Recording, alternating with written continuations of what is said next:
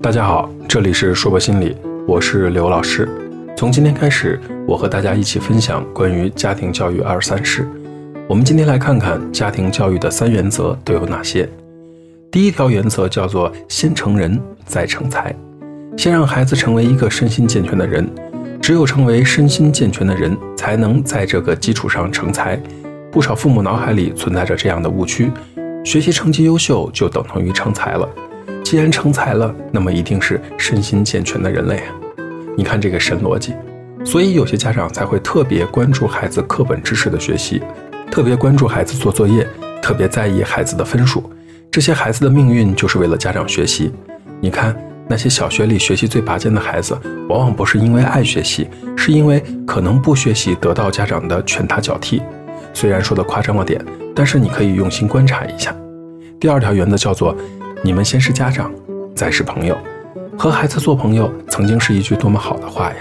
但是，请你记得，你们先是家长，其次才有可能是朋友。在某种意义上来说，你们永远不会是朋友，其实就是指尊重子女与严格要求相结合这样的一件事情。首先，把子女当做一个独立的个体来对待，以尊重、理解、平等的态度同他们交流思想。沟通情感，进行必要的说教，在尊重子女的基础上，提出一些适当的教育要求，通过教育引导，逐步的实现这些要求。当然，这里的尊重就是指以平等的、以平等的态度对待子女，重视子女的人格尊严、身心发展的特点。在家庭教育中，切忌把自己未能实现的理想转嫁到孩子身上，对其过分严格。不尊重孩子的人格，不关心其兴趣和特长，这样就会忽视孩子的独立性，对将来带来比较大的影响。虽然父母在教育子女的过程中要尊重子女，但是也要适度，不然呢会变成溺爱。有些家长认为自己和孩子做朋友，可事实上是和孩子做的不是朋友，是损友。没有规矩难成方圆，有规矩就是要有要求。这个要求就是指父母为了帮助孩子健康成长，对其提出的一些要求。第三条原则叫做理性与感性相结合原则。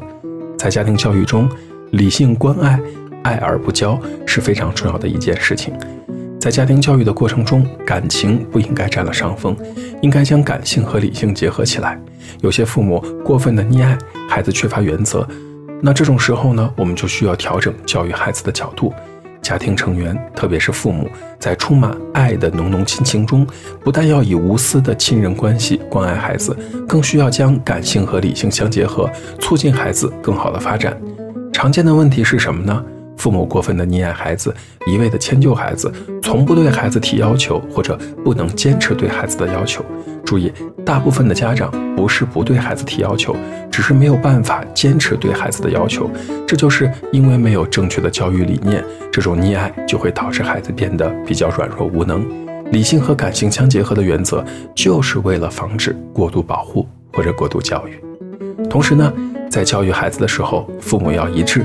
父母对孩子的态度和要求不一致，会导致孩子无所适从，长此下去呢，可能会形成两副面孔，也就是所谓的双面性格。原因就是因为父母的教育理念不一致，对孩子要求不一致，导致孩子在他需要的情况下，用他需要的方式钻空子。有些父母对孩子的要求朝令夕改，或者对孩子的要求只实行一段时间，没有尝试坚持下去。有些父母发现孩子出现的问题，矫正几次之后，孩子还是反复出现，就丧失了耐心，想要放弃这个孩子。这都是因为没有考虑到孩子的一些习惯和个性的养成，具有长期性和反复性这样的一个特点。还有些家长呢，根本不考虑孩子的年龄和个性，提出难度较高的要求，就是因为没有考虑到孩子的差异性，也没有考虑到情境的复杂性。比如说，跟五岁的孩子讲道理。这孩子连“道理”两个字是什么意思，可能都理解得很辛苦，更别说能听懂这种复杂的道理了。在孩子言语发展中，“道理”是一个抽象名词，对太小的孩子，连“道理”这个词都不听，都不太理解，更别说怎么去听懂道理。最后呢，推荐几种比较简单有效的方法来帮助开展家庭教育，问答教育就能够比较好的解决讲道理这个问题。家庭成员之间有意无意地提出问题，其他人给予回答，这样孩子就能在简单的问答中累积知识、发展智力，还有利于形成良好的家庭氛围。第二就是呢，表扬和批评孩子的时候要实事求是、客观中立，还要及时、正确的运用自然后果惩罚。什么叫自然后果惩罚呢？就是让孩子在其错误造成的直接后果中自作自受。